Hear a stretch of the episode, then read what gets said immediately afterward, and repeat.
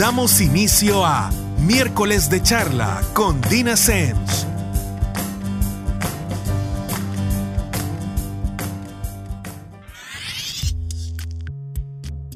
Nuevamente miércoles y este es el segundo programa apenas de este año 2020, pero un programa muy especial, lo que a mí me hace mucha ilusión. Pero bueno, empecemos por el principio. Para quienes no me han escuchado nunca o nunca han agarrado el programa desde el inicio, mi nombre es Dina Semch y soy psicóloga. Soy psicóloga de adolescentes, adultos y parejas.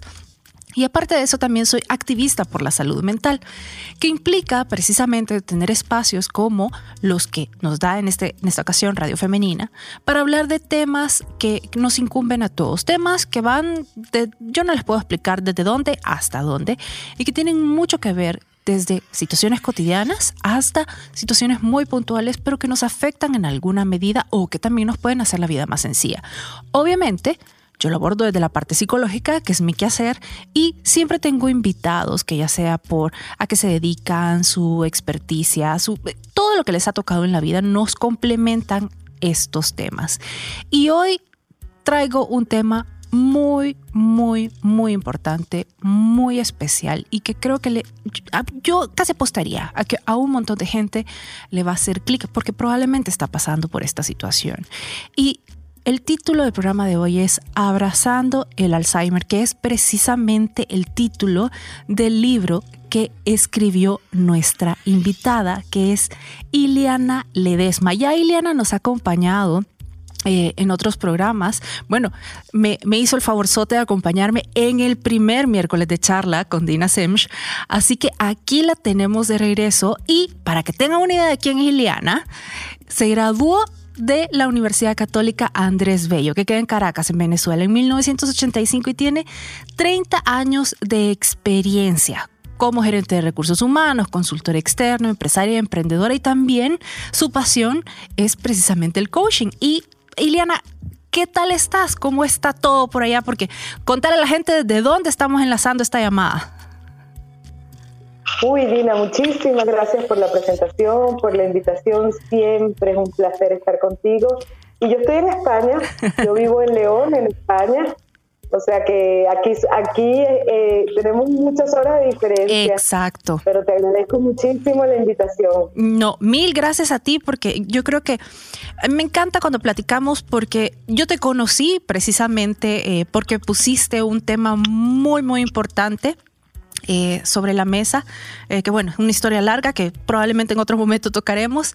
Y luego hemos tenido varias oportunidades de, tocar varios temas, pero este en particular... Eh, a mí, a mí realmente todo lo que he leído, todo lo que he podido investigar, no solamente del tema, porque es un tema que, que bueno, en nuestra profesión toca de primeras, pero sino de de, este libro precisamente que tú escribiste, que a mí me encantaría que partiéramos de tu narración, de, de, por qué el libro, de dónde surge, porque tiene un abordaje que a mí me parece muy particular y muy enriquecedor, que no he visto en otros textos. Así que contanos, ¿a qué se debió, en qué momento dijiste voy a escribir al respecto? Bueno, tú dime que yo empecé a escribir este libro esto, este, este libro es, no es una obra de literatura, es un relato personal. Eh, es nuestra historia y desde luego, como tú dices, mi quehacer es la psicología y son las emociones. Y este libro se trata de eso, porque el Alzheimer, bueno, el Alzheimer es una enfermedad que es la, la, la, la demencia con más frecuencia y hoy, hoy en día afecta a 50 millones de personas. Y en realidad yo empecé a escribir este libro porque yo pensé este, dejar un testimonio de la forma tan, que yo considero tan valiente que, que mi mamá ha, enfrentado la enfermedad. O sea, esto es un libro que me toca de cerca, esto no, no estoy contando nada más de lo que yo he vivido, ¿no? Este, por supuesto con mis reflexiones, bueno, ahora más adelante te comento un poco. Y entonces, bueno, escribí así como 50 páginas y se lo mandé a una amiga mía que yo respeto muchísimo, porque, bueno, ha atravesado y superado circunstancias muy complicadas en la vida y es filósofo. Y le dije, léeme esto. Y se lo leyó y me dijo, Juliana, pero que compartir eso con el mundo, porque eso es un abordaje, como tú dices, distinto. Esto Este no es un manual de cómo cuidar al enfermo, esto no es este, una descripción médica de síntomas y diagnósticos, etcétera, sino esto es cómo la familia vive la enfermedad, cómo el cuidador, que en este caso pues soy yo, este, vive eh, el progreso de la enfermedad y cómo se enfrenta a los distintos desafíos. Aquí yo lo que comparto son mis emociones, mis penas, mis tristezas, mis aciertos, mis errores, mis alegrías y cómo hemos ido, porque cuando el, el Alzheimer toca tu vida o toca a un familiar tuyo, esto es un asunto que afecta a toda la familia. Exacto. Y toda se compromete de una manera distinta, cada uno con su realidad. Y cada uno, desde luego, eh, eh, intentando aportar lo mejor de lo que puede, ¿no? Y entonces es un momento que, que, que, es determinante para la familia, porque puede ser un sálvese quien pueda, porque el miedo te, a veces te, te, dirige, ¿no? Y, y atender a un familiar con Alzheimer requiere tiempo, dinero, tiempo que le quitas a tu familia, a tus hijos, a tus vacaciones, a tu trabajo, dinero, este, es un compromiso importante y, bueno, manejar las relaciones familiares. Cuando nosotros atravesamos, y en este caso es un Alzheimer, pero puede ser también un familiar preso, una crisis económica, o sea, cuando nosotros atravesamos problemas que nosotros los psicólogos llamamos estructurales, Dina, que no se resuelven con una, con una decisión, sino que tienes que aprender a decisión a decisión ir eh, eh, eh, identificando y solventando diferentes momentos que se te presentan, diferentes retos, diferentes circunstancias, ¿no?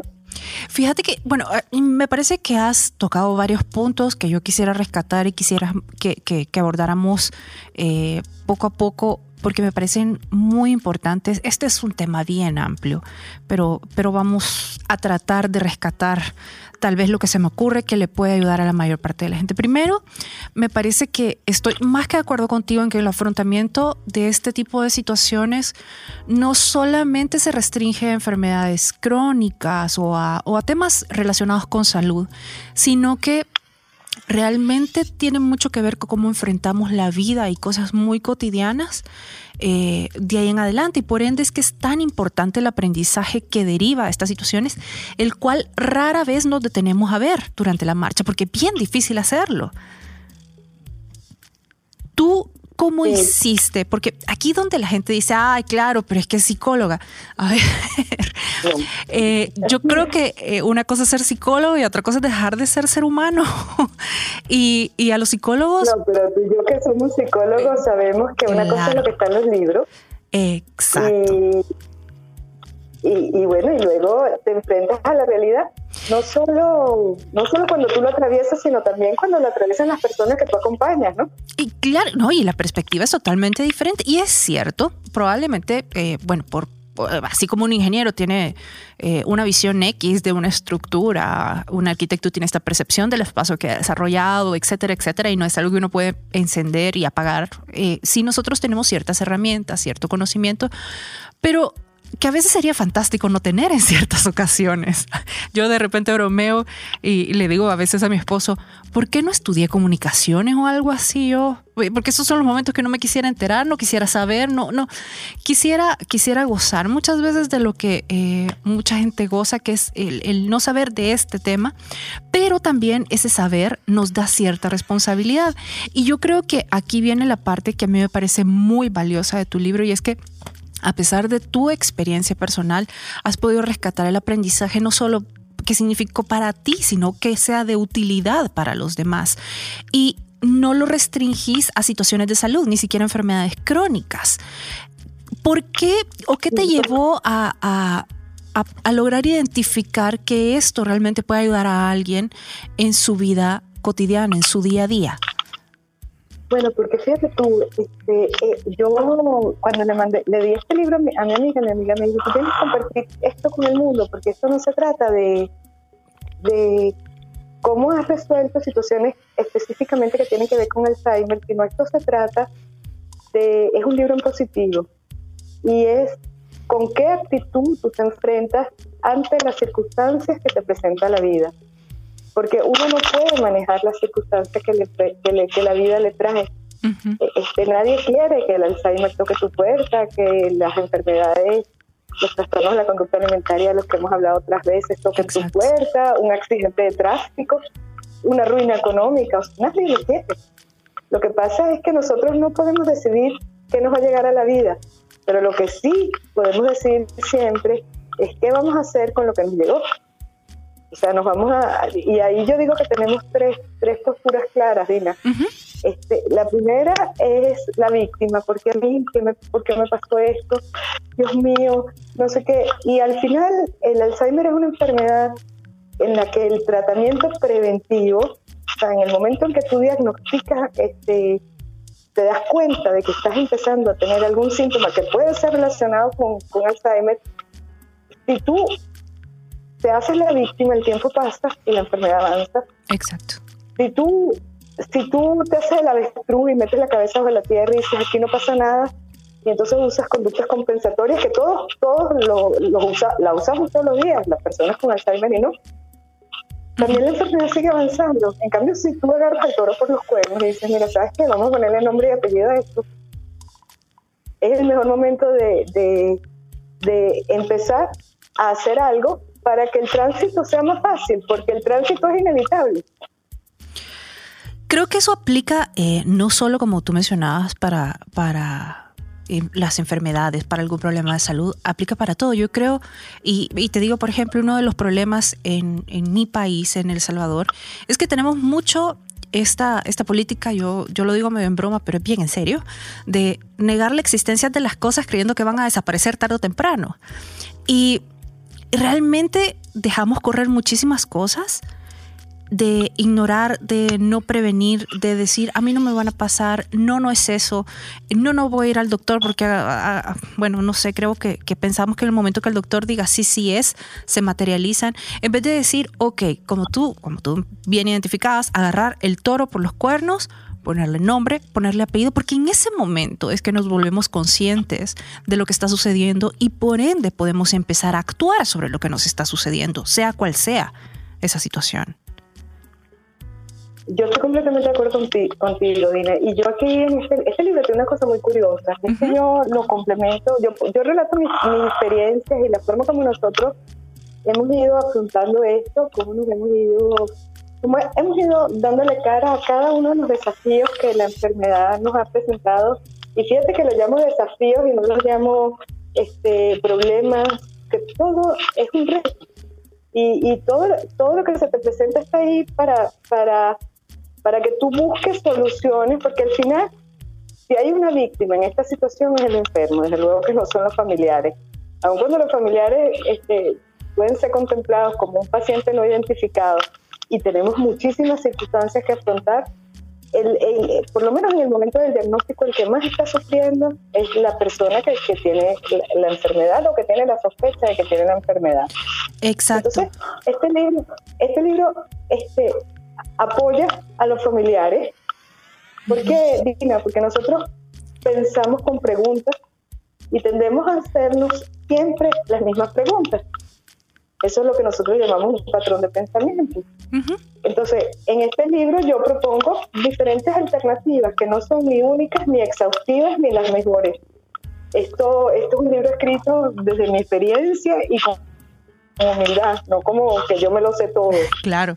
Este, pero son distintas probablemente a las que otras personas, entonces les, pueden, les pueden presentar nuevas alternativas que en, algunos casos puede ser la solución que están buscando una situación específica. Por otro lado, este libro tiene una cosa que yo valoro muchísimo, porque es que eh, mi mamá fue una mujer intelectualmente brillante, era catedrática en la universidad, y cuando ella se dio cuenta de, que tenía, pues, este, de que probablemente estaba padeciendo Alzheimer, ella empezó a planificar su futuro, Dina. Entonces, este libro también es un regalo para la gente que, que está al inicio de la enfermedad, porque también dice cuáles fueron las, las, las, las acciones o las ideas que mamá fue implementando para hacer, para, para decirnos qué era lo que ella quería que pasara. Sí. Por ejemplo, ella me dijo a mí que ella quería estar en una residencia. Y eso es liberador. Y, y no. Porque el momento de la residencia. Sí. No, y es, es, es, complicado porque realmente es, es un tema eh, que muchas veces decimos, yo no lo quiero hablar, entonces nadie lo quiere hablar, porque, porque se va a sentir mal, porque, porque no veámoslo después, porque, etcétera. Y como tú decís, Eliana, precisamente es liberador y es liberador para ambas partes. Pero vamos a seguir platicando al respecto eh, en el segundo bloque. Como les comentaba al principio, estamos hablando con Ileana Ledesma de su libro Abrazando el Alzheimer. Así que nos vamos un momentito una pausa y ya regresamos con el segundo bloque de miércoles de charla con Dina Semch.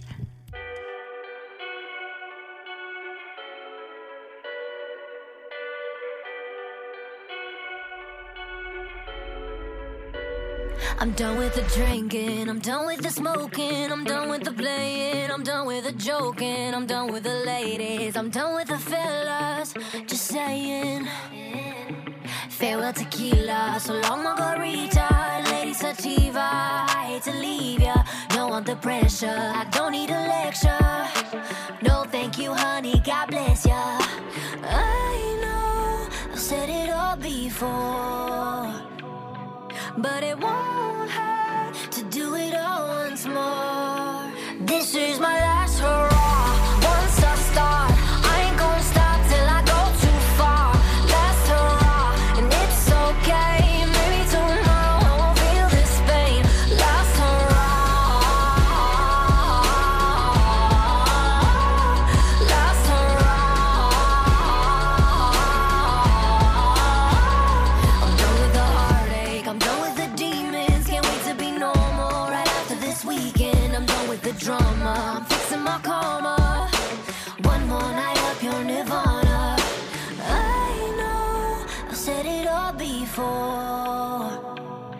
but it won't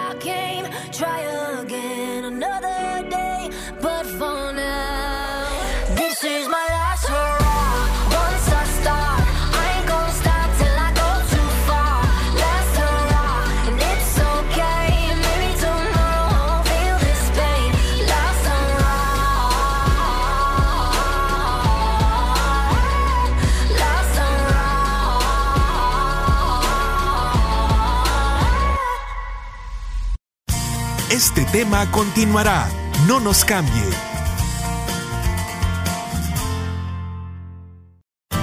Las opiniones y experiencias de nuestros invitados. Continuamos. Estamos de regreso con el segundo bloque de miércoles de charla con Dina Semch. ¿Y de qué estamos hablando el día de hoy? Estamos hablando de Abrazando el, el Alzheimer, perdón, que es el título del libro que nuestra invitada, Ileana Ledesma, escribió y que nos está contando precisamente sobre su experiencia, qué la motivó.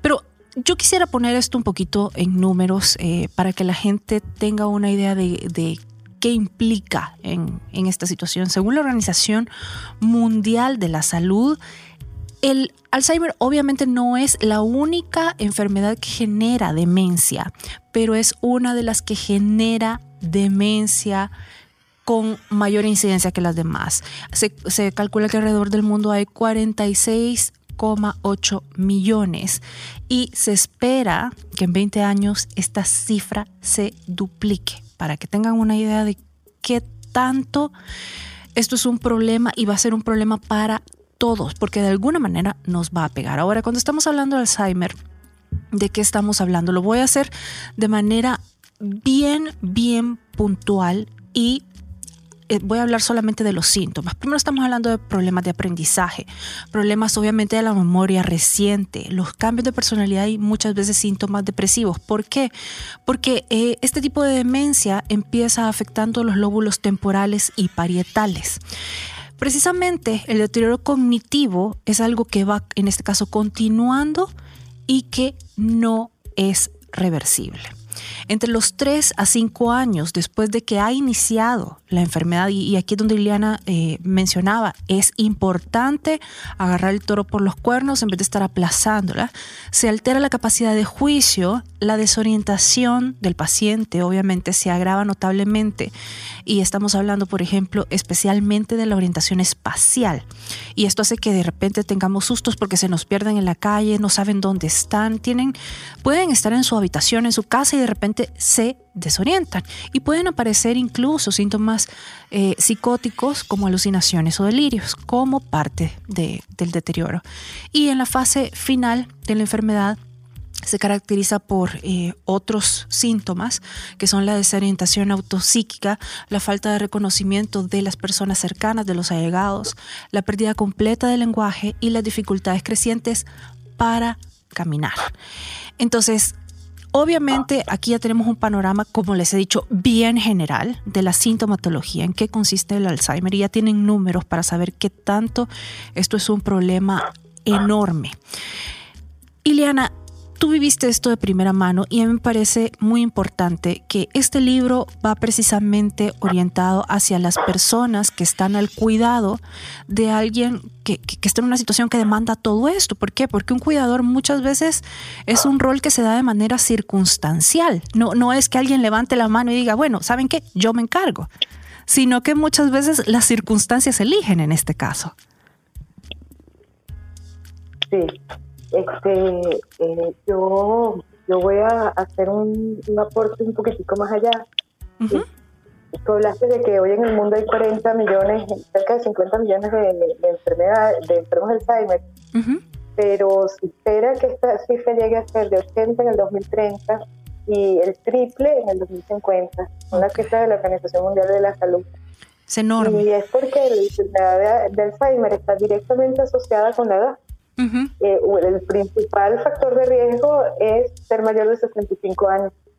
Y como la, la, la, expectativa de vida cada vez es mayor, este, la, eh, cada vez el, número de pacientes es creciente, con lo cual eh, es importantísimo darle visibilidad a esta enfermedad. Eso es uno de los objetivos que yo tuve con el libro también darle visibilidad, no solo a la enfermedad, sino poner en valor al cuidador. El otro día yo estaba presentando el libro de mi asociación del Alzheimer y, y justo se levantó este, al final de la intervención, tú sabes, cuando tú sientes que hay una persona que quiere participar pero que no, y al final se envalentonó y participó y me dijo, mire señora, yo soy este diagnosticada de Alzheimer y yo, yo conservo todas mis facultades muchas de mis facultades actualmente, porque estoy en, una etapa muy incipiente. Y estoy muy emocionado oyendo el contenido de su libro que va directamente dirigido al cuidador, porque nuestra vida depende de ellos. Nuestra felicidad, nuestro bienestar, nuestro, nuestra salud depende directamente de ellos. Entonces, si el cuidador no se cuida, difícilmente puede cuidar a otro. Y, esta es una parte crucial y, yo creo que esto sí lo vemos en muchas situaciones que tienen, van muy de la mano con, la salud o con el deterioro que, a veces viene con, con la edad. Eh, muchas veces, y, aquí tal vez voy a hacer yo un llamadito a la gente que está alrededor del cuidador, el cuidador se vuelve invisible. Bueno, en, la comunidad de, pacientes con cáncer, todavía el, cuidador se le llama co-sobreviviente precisamente porque es alguien que también está enfrentando una situación no, la misma, porque como tú decías, obviamente cuando se recibe el diagnóstico, eh, toda esta persona tiene que afrontar el tratamiento o todas las, las, medidas que se tomen al respecto y no hay un punto de comparación, pero el problema es que el cuidador se vuelve invisible para los demás. Todo el, todo el mundo pregunta por el paciente, todo el mundo pregunta qué tal está el paciente, cómo se sintió el paciente, cómo va el paciente. Y al cuidador, nadie, nadie lo supervisa, nadie lo apoya, nadie lo vigila, nadie le dice, mira, comiste, mira, dormiste. Y muchas veces las tasas de mortalidad suben alarmantemente en cuidadores más que en los pacientes. Sí, eh, el otro día comentábamos también que en muchas ocasiones se ve que los análisis de laboratorio este, son mucho mejores en el caso de los pacientes que en el caso de los cuidadores. Pero sabes que, cuál es mi opinión al respecto, y es un poco lo que yo trato de, transmitir en el libro, Que, la visibilidad, o sea, que el cuidador tiene que darte su visibilidad. O sea, tú no puedes esperar que los demás reaccionen, sino que tú tienes que accionar para buscar apoyo. Acción, en, donde sea. Yo soy inmigrante y cuando yo llegué aquí, este, al poco tiempo mi mamá me dijo que tenía Alzheimer. Tina, y yo no tenía nadie. Y mi familia que estaba conmigo, este, no, no sabíamos cómo lo íbamos a hacer. Pero mira, yo me moví y me fui a las instituciones y me fui al ministerio y me fui a los organismos y me fui al centro de Alzheimer y me fui a todos los lugares donde yo podía, residencias, donde yo podía conseguir información eh, que me pudiera soportar dentro de este proceso. Porque uno, uno muchas veces se siente solo, pero muchas veces se siente más solo de lo que está. Porque siempre hay gente dispuesta a ayudarte, a tenderte la mano. Mira, este, yo a raíz de este proyecto empecé a participar en grupos de Facebook este, que, que gente que tiene el mismo problema que tú y que, y que unos se apoyan a otros y unos este, presentan la opción que utilizaron. O sea, este, yo creo que yo entiendo que el papel del cuidador este, no está reconocido. Y por eso escribí este libro, porque yo, yo creo que es fundamental que el cuidador, el estado emocional del cuidador es, es, es un elemento fundamental también para el desarrollo de la enfermedad. Porque si tú no tienes, eh, esta enfermedad te enseña mucho, Rina, te enseña a desarrollar la paciencia, la compasión, la comprensión, pero también para ti, para contigo, para cuidarte tú. Porque si solo cuidas al enfermo y tú pones tu vida en pausa, este, Dina, tampoco le estás dando lo mejor, ¿me explico? Claro, no hay forma.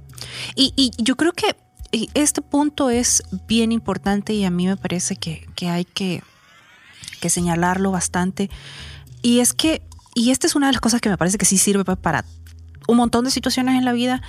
Usualmente cuando nosotros estamos ante una situación eh, adversa, sea de la naturaleza que sea, como tú mencionabas al principio, esas situaciones que no importa eh, cuál sea, a nadie le gustaría tener que afrontar. Usualmente partimos de esta quejadera de, la posición de víctima que tú mencionabas. Pero yo creo que deberíamos hacer como todo el berrinche más breve y decir, bueno, ¿qué de esta situación no esté en mis manos? Ok, no esté en mis manos que el diagnóstico desaparezca, no esté en mis manos que eh, la enfermedad, el trastorno, que la situación desaparezca, no esté en mis manos eh, cómo eh, finalice todo esto. Sacar de la mesa todas esas cosas que no están en nuestras manos, a pesar de que nos encantaría que fuera diferente. Y decir, ok, ya que definí que esas no están, cuáles son las que sí están en mis manos. La sorpresa de todo esto es que ahí nos damos cuenta que hay un montón de cosas que siempre están en nuestras manos. Y además dejamos de tener esta fuga de energía. Exacto, exacto. Y cuando uno busca soluciones, pues encuentra soluciones. Cuando uno busca problemas, pues encuentra problemas también. Y además, ¿sabes qué, Lina? Que cuando nosotros estamos atravesando por una situación tan complicada y lo vemos con mucha frecuencia, nuestra, nuestra mente está preparada para sobrevivir, no para ser feliz. Nosotros tenemos que entrenarla para ser feliz. Entonces, ¿qué pasa? Que lo que vemos es todo lo que no tenemos. Pero ¿por qué no te enfocas en lo que sí tienes? O sea, probablemente en una familia monoparental donde tu padre tiene Alzheimer, mira, este, tienes una prima que está dispuesta a venir dos veces a la semana, tiene, o sea, enfócate en lo que, en mi caso particular, yo me propuse, yo dije, yo quiero que mi mamá viva conmigo. este, pero eso podía también poner la vida de mi familia este, o sea, si, si yo decidía tomar esto como un sacrificio, iba a restarle a mi familia la posibilidad de disfrutar de nuestra vida en conjunto, de, nuestra, de nuestros éxitos, de mi alegría. Entonces yo decidí, mira, ¿sabes qué? Yo me voy a fijar en lo que mi mamá sí tiene. Entonces yo sigo aún, mi mamá lleva 18 años con Alzheimer, Rina. Sí. Y el Alzheimer, como tú bien dices, es una enfermedad que primero te quita la memoria, después te quita la voluntad y por último te, te, te empieza a incapacitar físicamente, dejas de comer, dejas de, de caminar, como tú lo dijiste. Pero yo tengo 18 años, mi mamá está en una etapa muy avanzada desde hace mucho tiempo, pero yo disfruto una sonrisa. Eh, yo, yo, este, ella disfruta un chocolate caliente. Ujú. Eh, entonces yo me fijo en lo que en lo que todavía tenemos, porque si me fijo en lo que hemos perdido en la enfermedad es muy triste Claro, y, y me pierdo lo que sí tengo. ¿Me exacto. explico, Dina? Totalmente, Iliana. Y yo creo que, que realmente al final no importa en la situación que estemos, yo creo que estamos todos bien adiestrados para constantemente, por eso padecemos de esta quejadera constante todo el tiempo, no importa dónde estemos, queremos estar en otro lado, no importa que tengamos, queremos tener otra cosa. Yo creo que estas situaciones precisamente son las que o, o nos terminan de derrumbar y nos, nos, realmente no es que nos roben porque no creo que tengan la capacidad de hacerlo, pero ante las cuales nosotros terminamos de ceder nuestra capacidad de ser felices o donde la afilamos y de- empezamos la gente dice, ay, sí, ya van con el rollo de ser positivos. No, yo no creo que esto se trate de ser positivo. Yo creo que se trata de ser realistas. Y ser realistas es que sí, eh, lo que tú mencionas, si nos vamos a una situación puntual como el Alzheimer, sí, quita muchísimas cosas, pero eso no hace que lo que todavía está deje de existir. Si nosotros decidimos dejar de ponerles atención a esas cosas, pues es eso, una decisión. Pero ser realista es aceptar que todavía están ahí. Y eso que tú dices, Dina, yo, es que bueno, es que tú y yo no podemos estar más, más de acuerdo en los planteamientos y tú y yo sabemos, ¿no? Pero yo, por ejemplo, yo propongo en el libro que yo, yo tengo una rutina de higiene mental. O sea, Ujú. yo todas las mañanas en la cama este, mm, hago una, una, una meditación que no es, yo no soy una experta meditadora, yo no soy una experta en yoga. No, Ileana, yo todos los días pero yo quisiera, yo quisiera, en lo que sí tengo. yo quisiera que, que precisamente hiciéramos esa rutina de higiene mental, porque mi- mira, es, esas cosas a mí me parecen importantísimas y la gente a veces esos pasitos, obviamente tropicalizados y cada quien los aplica en base a la vida y a las circunstancias que está pasando, pero me encantaría que los abordáramos pasito a pasito y que entre las dos construyéramos algo eh, que les sirva a la gente de manera cotidiana. Y para que no nos cortemos, quiero que con eso arranquemos en el siguiente bloque, para que nadie se pierda nada en esto. Así que vamos con la rutina de higiene mental al regresar en el tercer bloque de miércoles charla con Dina Semch. Let's get drunk. I'll pour my heart up through my mouth. This year's been hard for us, no doubt. Let's raise a glass to a better one. Let all the things that we've overcome bring home to us, cause me and you, we can hold this out. Only you understand how I'm feeling now, yeah. And I know I can tell you anything. You won't judge, you're just listening. Yeah. Cause you're the best thing that ever happened to me. Cause my darling, you and I can take over the world. One step at a time, just you and I. Just you and I. Cause you're the only one who brings light just like the sun. One step at a time, just you and I. Just you and I. Let's get drunk, reminisce about the days we were broke, not getting paid. And taking trips at that weekend when I would drive down to see her and we would paint the town. Too many shots I'd be passing out. Cause I could never keep up. Quad words now I'm puking and I know I can tell you anything. You won't judge, you're just listening. Yeah, cause you're the best thing that ever happened to me. Cause my darling, you and I could take over the world. And one step at a time, just you and I, just you and I. Cause you're the only one who brings light just like the sun. One step at a time, just you and I, just you and I. I'm tired of chasing paper, staring at this screen. Been saving up for weeks now just to get to you, my dear. And though you're far from my home, this ain't no weekend bar. You know my heart grows fonder. Must be city love, is my darling, you and I take over the world. One step at a time, just you and I. Cause my darling, you and I take over the world.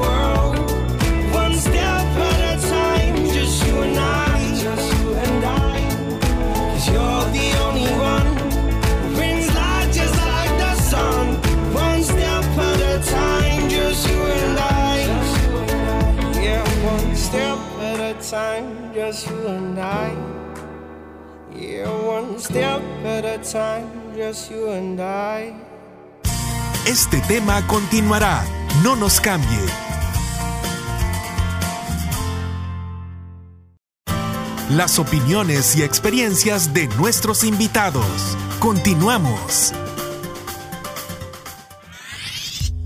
Y estamos de regreso con el tercer y último bloque de miércoles de charla con Dina Semch. ¿De qué estamos hablando? Del libro de Ileana Ledesma, Abrazando el Alzheimer. Y ella nos está contando precisamente de toda la experiencia que la llevó a, a escribir este libro, a toda su vivencia personal con, con, el Alzheimer eh, y como cuidadora de su mamá. Eh, como tú decís, Ileana, ya son años y por ende imagino que te, te ha haber tocado esta variedad de experiencias eh, y, ser todo lo ingeniosa posible porque estas cosas sí que implican una cantidad de creatividad enorme.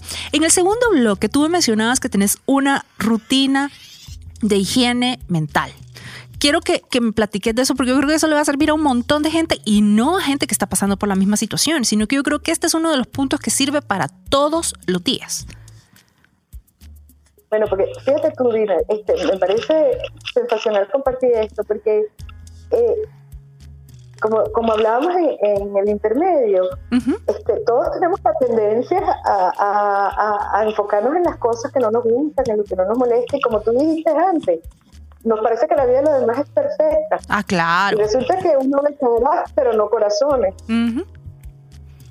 Exacto. Y, que, y, que, y, y nosotros, yo, yo, Ileana, cuando me doy cuenta de que, mira, este tuve un enfado con alguien y entonces estoy aquí rucu, rucu dándole la cabeza, haciendo crecer esa, esa, emoción que además no quiero tener en mi vida. Entonces, hay varias cosas que tú puedes hacer o que yo hago. Y, y, y yo no digo, yo no digo que esto es positivo porque es positivismo y es happy flower. No, esto me funciona a mí. Exacto. Y le funciona a mucha gente que está cerca de mí. Lo primero que yo hago es que yo me levanto todas las mañanas agradeciendo, todas las mañanas. Y tengo tanto que agradecer, Lili. Aún en circunstancias complicadas y más complicadas tengo tanto que agradecer. Y desde lo más sencillo, mira, este, tengo salud, estoy en un país donde hay seguridad, yo soy venezolana, uh -huh. yo soy emigrante uh -huh. y yo valoro mucho muchas cosas que los otros dan por sentado.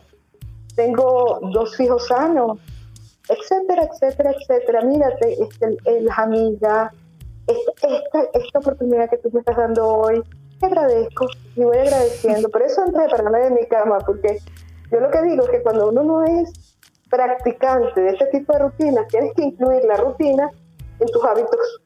Porque si tienes que cambiar tus hábitos para hacer esta rutina, te resulta muy complicado.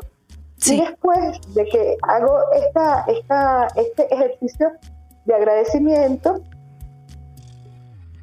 me hago un ejercicio de empoderamiento y digo, hoy le voy a aportar mucho valor a la gente que trabaja conmigo, porque yo soy un profesional de la salud, porque yo pro promuevo el bienestar, porque yo... Y hago un ejercicio de empoderamiento personal, que no es ego, es que te, te fortalece.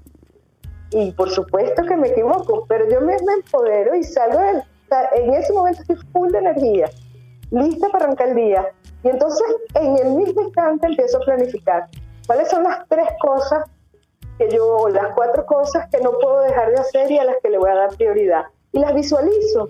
Si tengo, por ejemplo, esta mañana tenía esta entrevista Y eso para mí eh, eh, no es un evento habitual. Y yo en la mañanita antes de levantarme ya yo lo visualicé.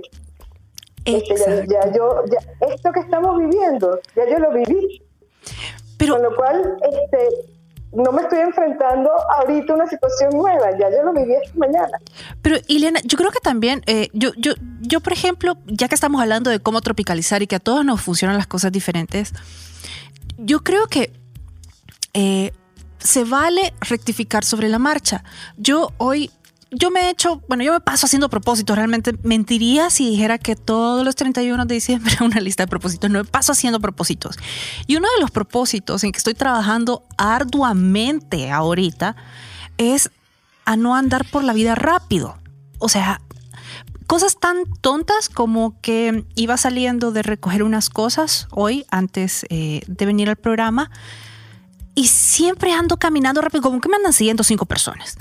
Entonces, era como, bueno, ¿cuál es la prisa? Dos minutos más que te tardes en llegar al carro, no pasa nada. Entonces ya, a minorar la marcha. Claro que me di cuenta hasta que estaba caminando rápido. Ahí es cuando muchas veces decimos, ay sí, pero es que si ya me lo había propuesto, si ya lo había visualizado, debería haberlo dejado de hacer. No, no es así de fácil. Precisamente un hábito se genera en base a la práctica.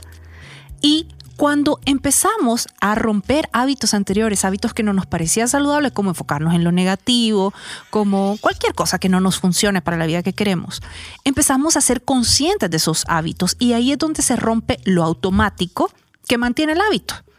Y ahí podemos implantar nuevos hábitos. Que sea facilito. Exacto. Lo cual no hace que sea facilito. Exacto. Porque nosotras mismas, que estamos entrenadas en esto, nos conseguimos de pronto este, eh, enfadados por, con, con, por una tontería que no tiene sentido. ¿Sí? Lo único que, como estamos entrenados, nos damos cuenta y decimos, pero bueno, ¿en qué me estoy enfocando?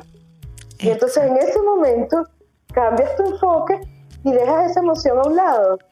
Por eso yo, yo digo que hacer, y además ya te digo, en las conferencias y en los talleres que yo digo, Dina, este, nosotros yo normalmente pregunto, anoten las cinco emociones que más tuvieron la semana pasada.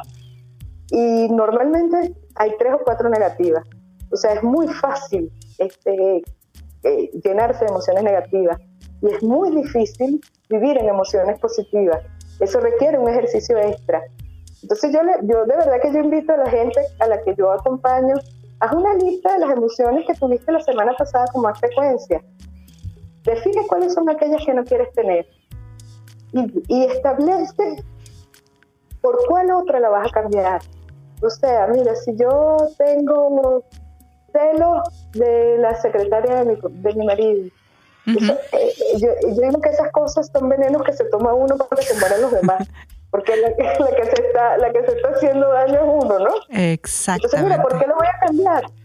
Lo voy a cambiar porque, bueno, porque no, porque es una mujer competente, que lo apoye, que es lógico que le tenga cariño. Estamos hablando de circunstancias normales, por supuesto. Sí, claro. Entonces, que, eh, entonces, ¿para qué voy a sentir celos? Si al final esa es otra persona que me hace la vida más fácil a mí. Entonces, pero en el momento en que me venga esa emoción de, de celos, yo digo, bueno, mira, ya dije que no, que le tengo que estar agradecida porque esa mujer apoya y hace el trabajo del marido, que el trabajo del marido brille más.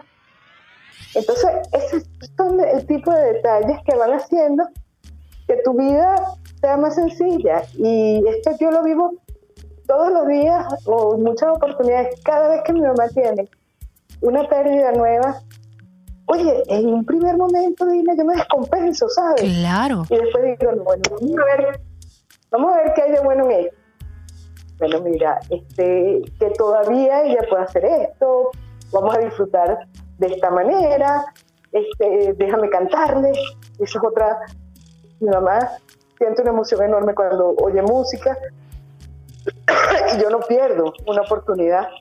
Entonces digo, bueno, ahora vamos a, en vez de caminar, porque mi mamá ya está perdiendo la habilidad para caminar, uh -huh. y camina muy poquito. Uh -huh. Entonces, bueno, ahora en vez de caminar eh, con ella, este, vamos a oír la música sentadita.